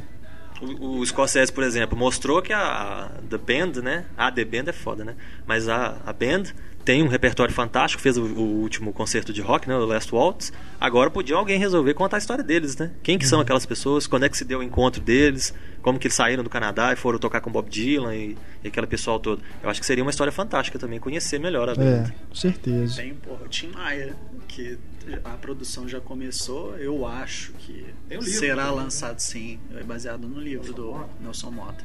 Inclusive tem uma peça de teatro. Tem, né? do, do uma- Thiago Bravanel, que Pois é. fez o cara ficar famoso. O cara tá na novela das nove hoje, Tá né? Fazendo nada, cara. mas tá. Eu ia assistir no Rio no último final de semana, mas só tinha um lugar, cara, e me fudeu. Aí agora que ele foi contratado pela Globo, pela Globo né? Tão cedo. É, tá bem. E o, o Tim Maia é interessante porque a gente tem várias coisas pra abordar, né? Tem essa coisa dele de também ter ido pro lado religioso, ter pirado lá com tipo a cientologia brasileira, que a- como é que era o negócio da Racional. ah, o, o lance racional. Tem a época que ele morava nos Estados Unidos que ele era badass pra cacete, sabe? Então são várias possibilidades que nós podemos pegar pra falar do Tim o Maia. Roberto Carlos, né? Que é outro Sim, também. ele e o Erasmo, Verdade, os três Roberto eram um Carlos. trio, Chapas. assim. Silvio Santos também, parece ter um projeto em Santos. andamento, né? Mas que ainda tá meio O parado. Silvio Santos deve ser igual o, o filme do Lula, né? Você tem que começar cedo pra mostrar as dificuldades pelas quais ele passou até É. o momento que ele venceu na vida. Acabou. Aí acaba. Pronto. Mas é, ser. Não vou mostrar ele agora fazendo gracinha na televisão, discutindo, xingando a Maísa, nem nada desse tipo, porque é palhaçada, né? Vou jogar o cara É. no chão.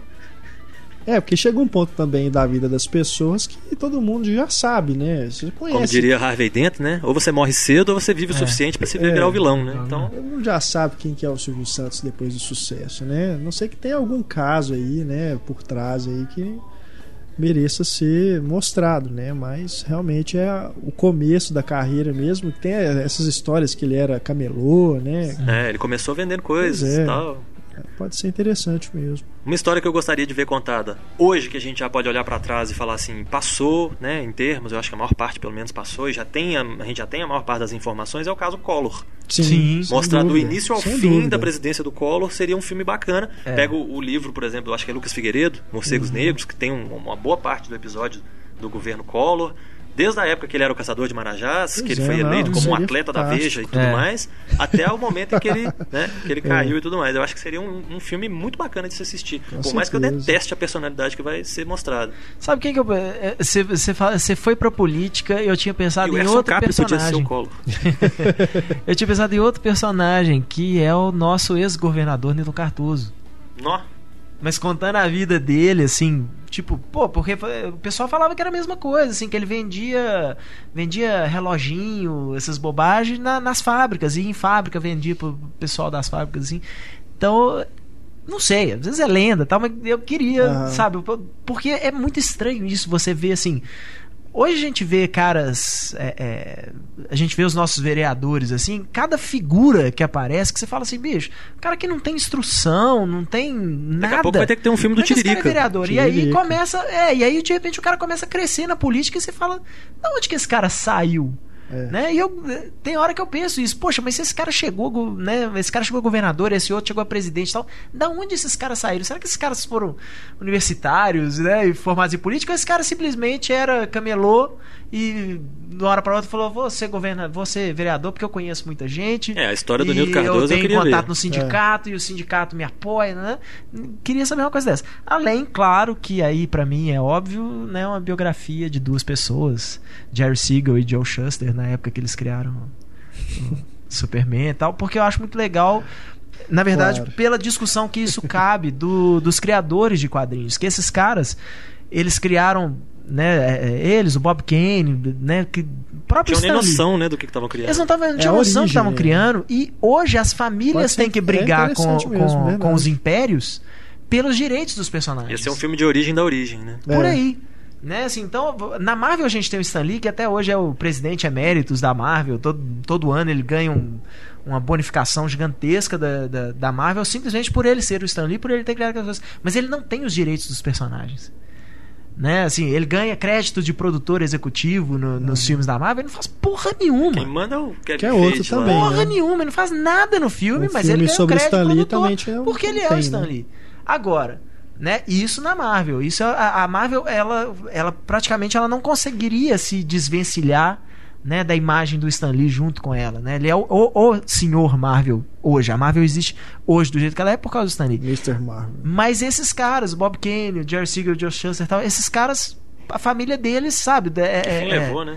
Que fim levou e a família tem que brigar no tribunal pra conseguir ver um tostão da, da, da grana que a, a Warner ganha em cima do, do, dos person- do super-homem, por Eu exemplo. acho até que Verdade. o, o Jerry Robinson foi um dos criadores do Coringa, morreu há pouco tempo também. Não tava lá bem de vida nem nada, né? Pois é, não, tá. a- a- a- o, o- o- eu não lembro agora se foi o Jerry Siegel ou o Joe Shuster. A casa deles, a casa dele, ela tava condenada. O, te- o- aquele, teve um, um escritor de, de, de ficção, né? é, ele escreve livros mesmo, que agora, puta que pariu, fugiu o nome do cara completamente. Não, não, ele é da essa nova geração assim. Mas o cara fez um movimento pra salvar a casa do, Ah, acho que é do Joe disso. Shuster, eu acho. Ele escreveu aquele livro Os Milionários, ele tem um livro que que é exatamente assim, ele brinca com essa história do Jerry Siegel do Joe Shuster, tal, envolvidos numa da- na verdade da, cria- da criação da, da Action Comics número 1. Enfim, é, É, pra uma clarear isso tudo pro suspense. Heitor, tem que ter um filme do Jerry. por aí. Mas eh, querendo, eu queria ver essa coisa, assim, porque esses caras morreram na miséria, sabe? Assim, nunca vieram um tostão, porque eles é, é, ou venderam os direitos, né, da, da- dos personagens, ou então, o que é a reclamação de muitos, ah, muitos artistas da década de 70 ali, que era isso, os caras criavam personagens, todo mês eles criavam um personagem novo e nunca viram um tostão dos direitos desse personagem. É a criação dele. Não, mas você era um contratado da, da, da DC, você era um contratado da Marvel. Você criou pra empresa, problema seu. você tinha seu contra-cheque, sabe? Guardadas as devidas proporções, a bruxa de Blair, né? Os caras venderam o filme pra distribuidora, Por aí. depois o filme fez milhões de dólares e os caras ganharam. Eles ganharam um milhão e meio, se eu não me engano, com É. o filme. E o filme É. fez 150 milhões nos Estados Unidos. E alguém lucrou pra caramba com isso, né? E Com não certeza. foi o criador, não foi a mente intelectual atrás do negócio. Mas, e às vezes, nesse caso que você está citando dos quadrinistas, pode ser nem o caso de fazer uma cinebiografia de uma pessoa, mas mostrar uma época, né? um É. movimento ali. É igual você pegar, por exemplo, aquele movimento de compositores dos anos 70, do qual o Bob Dylan passava perto ali, que era o personagem, o pessoal que, que trabalhava sobre encomenda. Eles, né? Eu acho que o Neil Diamond chegou a fazer parte desse grupo, Carole King e tudo mais. Seria um filme bacana mostrar esse pessoal todo que para a maior parte das pessoas ia ser um filme de ficção, porque ninguém ia saber nada né, de quem que foram aquelas pessoas nem nada. Mas seria legal para quem gosta de música conhecer um pouquinho mais, saber uns detalhes, umas Verdade. histórias picantes, né, alguma coisa bacana. Acho que ia ser legal. Uma pequena interrupçãozinha rapidinha. Brad Meltzer é o nome dele. Ele inclusive escreve quadrinhos também hoje em dia. O nome do, do autor que eu tava tentando lembrar o nome. Mas um que eu ainda também não sei como que ainda não tentaram levar, ou se já tentaram e não conseguiram, é o Anjo Pornográfico. Né, que Nelson é Rodrigues, né? sobre Nelson Rodrigues. Também poderia ser um render um bom filme, né? Será que a vida dele ia ser tão, né, bombástica quanto as histórias dele? ia ser realmente a vida como ela é, É. ou como ela foi? né? Eu acho que seria interessante, porque ele teve muitos irmãos, os irmãos dele todos tiveram, né, é, papéis O é relevantes. o Mário né? Filho era irmão dele, né? O Maracanã era irmão dele. Ele tinha, teve irmão que foi morto por marido de mulher, que, que o cara tava tendo um caso. Ele teve irmão que morreu de doença muito cedo. Ele É. teve família que batalhou muito, que tinha cinco irmãos, quatro irmãos, sei lá, trabalhando ao mesmo tempo numa redação de jornal. Uhum. Então eu acho que pra- ia mostrar muito dos primórdios do jornalismo no Pois Brasil. é, isso é, né? interessantíssimo. Falando nisso, cadê o Chateau, né? É isso que eu ia perguntar, né? Acho que também podia render um bom filme, né? Ou será que já rendeu? Ah, a gente nunca vai saber, né? Vamos ver se um Não, dia a gente o- consegue o assistir Fontes isso. falou que não, 2013 eu lanço. É, É. Depois que eu devolver todo o dinheiro que eu levei, né? Ou que eu pelo menos foi acusado disso, É. né? Não sei. Só outro cara que eu acho que merecia um filme é o Ronaldo Fenômeno, cara. Por tudo que ele passou na vida dele, pela é, essa coisa de da galera gostar de uma história de superação, ele merece, incluindo o episódio dos travestis, que eu acho que ia acrescentar muito. Mas antes do medida certa. É, né? não, vai acabar É. o filme com medida pois certa. é, não, é isso foi ridículo. Mas Ah, tem, cara, a não- teve aí boa- recentemente o Heleno, né? Falando aí de fute- Pois é, futebol, é, né? o Heleno é outro caso de um grande Garrincha, ator que é né, melhor do que o esse- filme, né? Com relação ao, ao Garrincha, né? O, a adaptação do livro, que é uma adaptação ordinária, É, né? Que é um filme é horrível, complicado. horroroso. Produzido aqui em Minas Gerais. Ah, infelizmente, né? Então, nada com nada, né? Desde quando que a, a, ali a Thaís gente, a Araújo, gente pode né? dizer que é fantasioso também, né? Mas é. Eu, eu conheço Se eu uma fosse pessoa. Soares, eu agradecia a Deus todo dia por ter sido retratado como a Thaís Araújo. É, né? eu, eu, conhe- eu conheço uma pessoa ligada à produção que o projeto original seria Marcos Palmeira e Camila Pitanga. E aí acabou sendo o André. Compraram o gato por lebre, André? né? André André Gonçalves. André Gonçalves, Gonçalves, é. isso. Acabado de sair da Casa dos Artistas, né? Acharam que ele ia ter um grande retorno aí. E Com aquela na fama época, de a Thaís pegador da Araújo- Globo, né? É. A Thaís Araújo era semi-famosa, assim, mas ainda realmente não tinha emplacado igual ela é hoje, né? Ela é uma das principais atrizes brasileiras aí. Mas na época ela ainda estava crescendo ali. É. O Ayrton Senna também, né? Tem o documentário que é excelente, né? Mas uma um- uma obra de ficção, né? Falam aí, tem quanto tempo, né? Que falam que vão fazer o Antônio Bandeira. É, Eu, eu acho mais provável sair um filme do Ayrton Senna produzido na Inglaterra do que no Brasil. É, Como o, o documentário, né? é, porque realmente é uma história magnífica. Com Michael né? Shannon como Ayrton Senna. É, Eu acho interessante essa, Michael, não. a gente tava falando a respeito do do Garrincha, que na época que eu trabalhava no cinema em cena, isso há 10 anos atrás, eu fui num sempre um papo lá no, no NBH que o Rui Castro estava lançando um livro novo dele, que era sobre o carnaval no Rio, né, alguma coisa em chamas, negócio assim. E aí eu fui, aproveitei para perguntar a ele no final, depois que todo mundo já tinha saído e tal. Eu escrevi um texto na época, né, pro, pro Cinema em Cena sobre a adaptação do Garrincha e tudo. Aí eu cheguei para ele e falei assim: "Ô, tudo bom? Eu sou jornalista e tal. Eu queria saber o seguinte, com relação à sua ligação com o filme do Garrincha, agora que está sendo adaptado do seu livro e tal, não sei de nada, eles me pagaram, agora o direito é deles, eles estão fazendo o filme. Tchau, boa noite." E virou as costas e foi embora. Falei, Nossa Senhora. bacana. E eu não consegui escrever um texto É. bacana, né? Sobre as impressões e tal e tal. Mas depoimento direto dele mesmo foi sucinto. Foi só esse, tchau, né? Fica aí, seu menino. Tchau. Mas é- o José Aldo do filme dele também, ele só virou pô amor, não sei. Mas é, quando. Mas quando. Tem muitos escritores, né? Que não. É, é aquela linha, não sei, não quero saber. Ou então não vendo também, né? É, não vendo e tal, mas não vendo, a não tem- ser que hoje em dia, assim, os são os caras que, que, que realmente ficam próximos da produção. Se eu não me engano, o Lourenço Mutarelli, por exemplo, estava bem próximo do pessoal que fez o Cheiro do Ralo. Parece que nesse filme, no, no novo trabalho aí que eles estão fazendo, baseado numa obra dele também, né? Mas acho que a maioria fala, olha, né, tá aqui, comprou, tchau, não quero saber, me dá meu cheque, É. me dá meu contra-cheque e tchau. Não, É, isso- quero saber o que vocês vão fazer com isso aí, não, porque isso também não é livro é uma garantia, coisa, né? filme vai ser outra, e eu sei que eu vou ficar puto que vocês vão mudar coisa que eu não queria que mudasse, e por aí vai. É, isso não é garantia de muita coisa, né? Porque, É. por exemplo, o Stephen King, ele mesmo já fez a adaptação né, de um conto dele, que é o Comboio do Terror, É. Trucks, que é um filme horroroso da década de 80 com a Emília. Esteves, né? Que é um filme assim, Stephen King eu gosto pra caramba, tem muita coisa legal. Mas ele próprio foi lá É. fazer a adaptação de um livro dele e não ficou legal.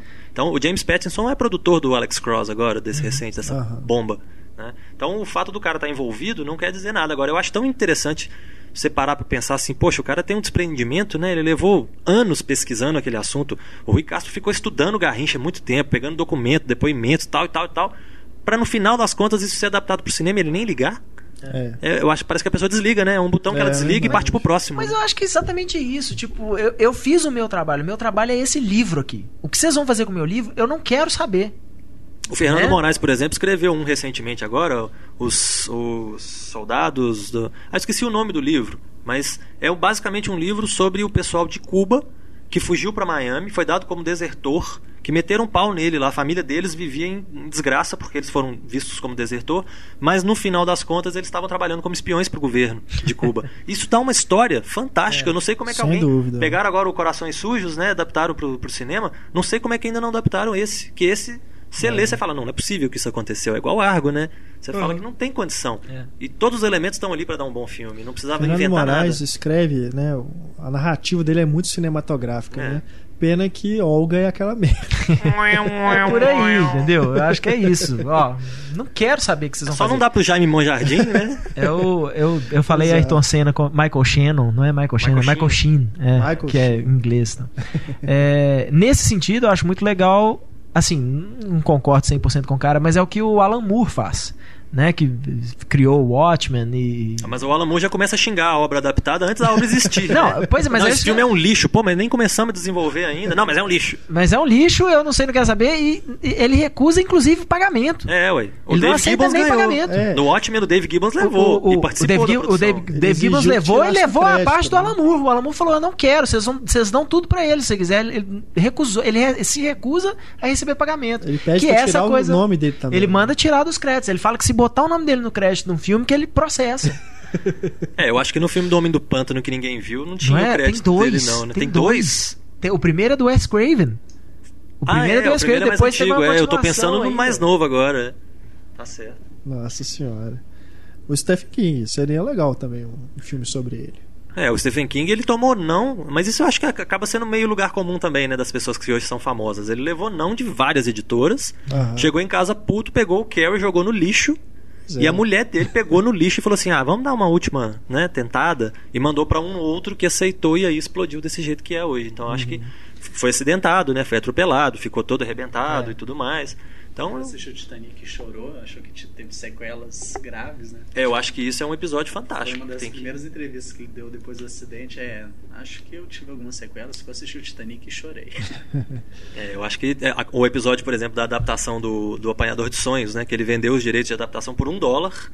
E ainda foi caro, né? Porque pra dar aquele filme horroroso daquele Nossa, jeito. é, o filme o é- pessoal ia pro cinema pra ver o curto do Matrix que era antes, do, do Osiris. Começava o filme e o povo ia embora, né? Ai, ai, Tão ruim é. que o filme era. Acho que daria uma boa história. Agora, um último tópico aqui que eu levantaria é cinebiografia sobre cineastas, né? Ou atores do cinema, pessoas que estão envolvidas ali ao cinema, falando dele mesmo, né? De pessoas que estão ali na indústria. Tem vários e vários exemplos, né? É, eu acho que o, o último que eu me lembro é o do. É, é- é um documentário, né? tam- mas é, é narrado pelo próprio Robert Robert Evans, né? Produtor Sim, aí do do Chinatown, do Bebê de Rosemary, Kid Stays in the é, The. Kid Stays in the Picture, né? Que começou como O ator. show não pode parar. O show não pode parar com três exclamações Três no final. exclamações. Mas é um, é um filme É é, um filme interessante porque é a vida do cara pelos olhos dele, né? É ele que narra o filme. E, e é estranho que assim, é- é, por mais que muitas horas assim você fala assim, "Eh, cara se acha, tal, não sei o quê, mas na hora que você fala assim, esse cara se acha, mas eu também acho, porque é na hora, nas horas que ele- na hora que ele fala que ele- dos filmes que ele produziu de filmes assim, é, é, da história. Ele é produtor do, Ele não do tá falando de- Chefão. ele não tá falando de Duendes, filme. né? É, ele tá falando de, É. Ele fala, né? Essa parte que ele fala do Poderoso Chefão é. É emocionante, fantástica. porque você vê o Coppola falando assim: Não, eu gosto muito do cara.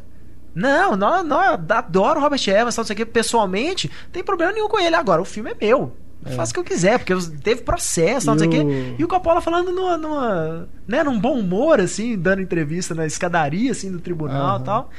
Mas ele também é documentário extremamente... interessante que é todo imagem de arquivo. Tudo né? imagem de Tudo- arquivo. E ele é extremamente É, humilde bom. em certas horas, né? Sim, sim.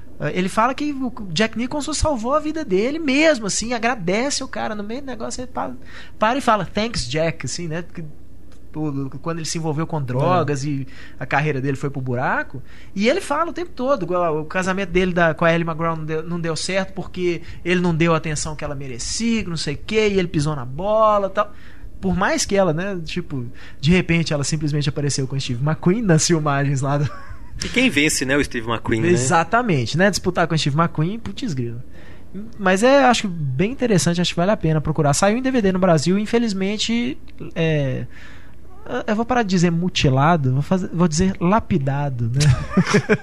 Pra parecer Não. que é bom, né? Pra parecer que é É. bom, né? No formato do Ó, um filme, cheia. um filme interessante que é assim, não, não como filme é muito fantástico, mas que é um episódio interessante pra conhecer, é o Color Me Kub- Kubrick, né? Que é, Ah, o, é. o cara que se fingia de Kubrick É. nos lugares, até que chega num, chega num momento fantástico dentro de um bar que o cara solta pra ele assim: "Ah, o filme tal foi muito legal, gostei muito de você nesse filme tal. Nossa, esse filme realmente foi muito difícil de fazer". Aí o cara para, olha pra, aquele, pra cara dele e fala assim: "Esse aí foi do Stanley Donen. Pelo menos faça o seu dever de casa, se você quer fingir que é o outro, né?" É muito legal. É legal isso. Mas temos aqui, por É o exemplo, John Malkovich, né? É. E não tinha nada a ver, né, com o Stanley É. Kubrick. Ninguém É. conhece, conhecia o Kubrick, né? Aham. Então, É interessante mesmo.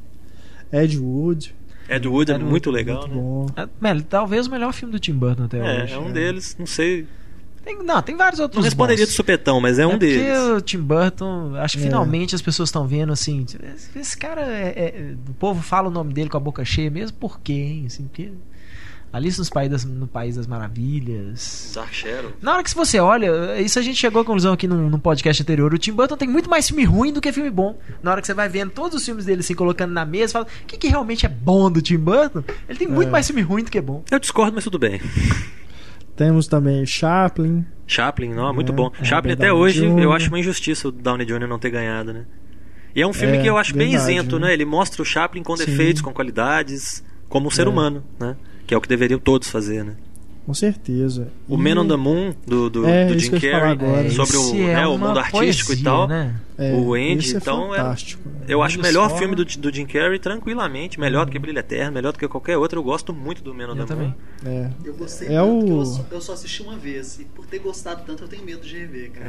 Mas eu acho muito Vai que legal. estraga, né? É, É, a mas atuação que ele merecia o Oscar, não é nem pelo show de turma que ele tá muito bem também, mas É. nesse realmente é uma atuação. É, ele demonstra em dramas que ele faz muito bem. O Cine Majestic é um menor, que É. geralmente as pessoas não têm tanta consideração por ele, mas eu também gosto bastante, que também é do Frank Darabont, Frank que é um cara que eu gosto. Mas no mundo de Andy, ele tá muito bem. O que eu acho legal no mundo de Andy é porque você. É, é- é aquele negócio assim, todo mundo fala assim, ninguém conhecia o, o, O Andy. o Andy Kaufman. Kaufman. Ninguém conhecia o Andy Kaufman. Você assiste o filme, você continua não conhecendo. É. Você não sabe até onde que aquele cara tá fazendo piada, até onde é de propósito, até onde não é, sabe? É E Isso impressionante. é proposital, isso. né? Funciona bem Claro, a Milos né? Forman é foda. Não é um pô. erro. Não é um erro do filme. Tem é filme que você passa o filme inteiro e no, no final você fala assim, quem é esse cara É. mesmo? O J. Edgar, por exemplo, não, não, né, não clareia muito. Ele, você vê alguns episódios que ele viveu. Mas não clareia muito da personalidade mesmo, porque ninguém sabe, né? O cara É. era enigmático mesmo. Ele morreu, levou os segredos todos com ele. Hum. Mas no caso do Andy era proposital, né? É, muito, muito bom. Enfim, né? Dá, dá pra listar vários e vários outros aqui. Tem o Aviador também, do Scorsese, que pega ali, né? Os bastidores de Hollywood É. também. Muita gente ali famosa. E é um filmaço também. Enfim, tem, dá pra. É, pra a gente já tá começando a listar, geral. tá vendo? A gente já tá começando É. a listar filme aqui. Ah, a turminha do Elvis, por exemplo, que era. Ó. Tinha ali Roy Orbison, era um cara que cabia ter um filme bacana, né? É. O Johnny Cash teve o Johnny Jr., né? O Walk the Line, que é mais sobre o relacionamento dos dois, né? Então pegou Uhum. leve muitas coisas, apesar de mostrar ele drogado, botar o pai dele como vilão da história, né? É. Aquela coisa toda. O Elvis mesmo é um que teve, né, filme pra televisão, minissérie, isso, aquilo e tal. Há um tempo atrás anunciaram que iam fazer um filme dele, mas até agora. É. É, o que eu mais me lembro é aquele que sempre passava no SBT, né? Elvis não morreu. Tem Elvis tal. e eu, né? Que é o Dale Mitchell, que é o, que é o Elvis, o pai do Cemitério Maldito. É. Ele que faz o Elvis. Aham. Tem muitas. Tem o, o Jonathan Rhys Myers, né? o- Do Tudors. Sim. Sim. Ele foi o Elvis recentemente É, numa minissérie. recentemente. Que é bacana também. Foi Mas não lançado em DVD no Brasil, se não me Foi, é. Eles, os americanos costumam fazer isso que agora a Globo tá fazendo, né? De- É. Só que eles fazem o contrário. Eles lançam a minissérie, depois corta e lançam em filme, né? É. A própria obra do Stephen King foi É, feito isso. o, o, o filme do Elvis do John Carpenter é um filme pra televisão também, né? Que depois foi lançado nos cinemas, não foi? É, o, que eu, o que eu acho Fez o bacana caminho inverso. desses filmes, né, que são sobre artistas e tudo, é realmente incorporar no filme, né, na linguagem ali, alguma coisa também que esteja envolvida com o trabalho que o cara desenvolveu. The né? Lovely, por exemplo, do Cole Porter. Pois é. né? Mostra as músicas, É, mostra ali vai- o estilo da, da época. Vai se misturando ali, né? Eu gosto muito das, cine- das biografias que tratam mais do mito do que da pessoa. Alexandre. Não, mas ah, no, no sentido. No mesmo sentido do, do Man on the Moon. Que acaba o negócio, você tá- realmente você não, não, não conheceu exatamente a pessoa. Você não. Sabe, o filme não tá interessado em mostrar quem era aquele cara na vida pessoal, dessas coisas e tal. É, muito pelo contrário. Nós queremos é transformar esse cara numa figura ainda mais mais Mítica. estranha, mais mítica, sabe? É. Eu acho que o Man on the Moon faz isso perfeitamente. O próprio que a gente falou também, o Não Estou Lá. Pois É. é. Né? Eu, eu, gosto mais desse tipo de biografia, porque às vezes você vai conhecer a vida pessoal do cara e você fala assim, pô, é isso? Aquele, Não, cara, aquele cara que cantava tão bem, escrevia tão bem, atuava tão bem, não sei o quê. era isso, era esse mané aí. Não, não quero mais, não gosto mais desse cara. Não, o filme da vida do Buddy Holly, de 78 mais ou menos, acho que foi feito pra televisão também, com o Gary Busey. É mais ou menos isso, o cara era um nerd, um cara bobinho, bacaninho, bom filho, bom marido, bom isso, bom aquilo, que vive a vida dele certinho, um dia o avião cai e ele morre. É. Essa Por é a aí. vida dele. Labamba. É a vida e a morte dele. É, no mesmo voo, inclusive. Né? É, no Então, mesmo voo. Mamonas Assassinas, também falando aí de acidente aéreo, né? Hum. Também merecia uma biografia, né? Tem esse documentário Mamonas que saiu, eu É. não assisti, mas parece que é meio problemático, né? Ó, aí, é, o Tem umas intervenções, fazem gracinha, né? Parece que eles tentam inserir ali o humor dos Mamonas. É, o tempo todo na- que o Mamonas que não apontava o negócio era né? esse. O tempo- Mamonas o tempo todo que apontavam uma câmera pra eles, eles faziam piada. É. né? Então ficou esse mito, né? Assim, Essa, essa coisa, essa lenda dos caras serem um bando de, de palhaço. Uhum. E acho que às vezes, se forem fazer um filme deles, eu acho que eu prefiro muito mais ver o, o, o entorno disso aí, né? Ver, ver os caras realmente como palhaços se você não conhece muito exatamente a vida pessoal dos caras, do que. é, é, do que saber da vida pessoal deles. Porque você vê assim o Dinho, por exemplo, né? Que era o vocalista. Os caras estouraram, ele tinha uma namorada, com todo respeito, assim, se alguém conhece a moça, tal, uma namoradinha feinha lá do bairro dele tal. De repente o cara aparece com uma modelo linda tal. Você fala, pô, né? Às vezes a mulher que tava ali apoiando ele o tempo todo, tal, não sei o quê, pum, o cara faz sucesso, pé na bunda e vou, vou É. pegar uma gostosa aqui. Então às vezes eu não quero saber isso do cara. Sabe? Às vezes eu prefiro saber que achar que o cara era um cara super legal mesmo, aquele cara, né? Sei lá, o cara todo lá, o rei das crianças, tal, não sei o que lá, e de repente entra no camarim e tá Ah, cheio um de filme- grupo, um filme da Xuxa, cheio de então, né? drogados, sabe? Todo mundo se drogando, essas coisas e tal. Eu falo, não quero saber essas coisas. Faz a Naomi Watts aprender português e faz um filme da Xuxa, né? Às vezes. A Naomi Watts que vai é fazer a princesa Diana, Diana, né? agora, É. né?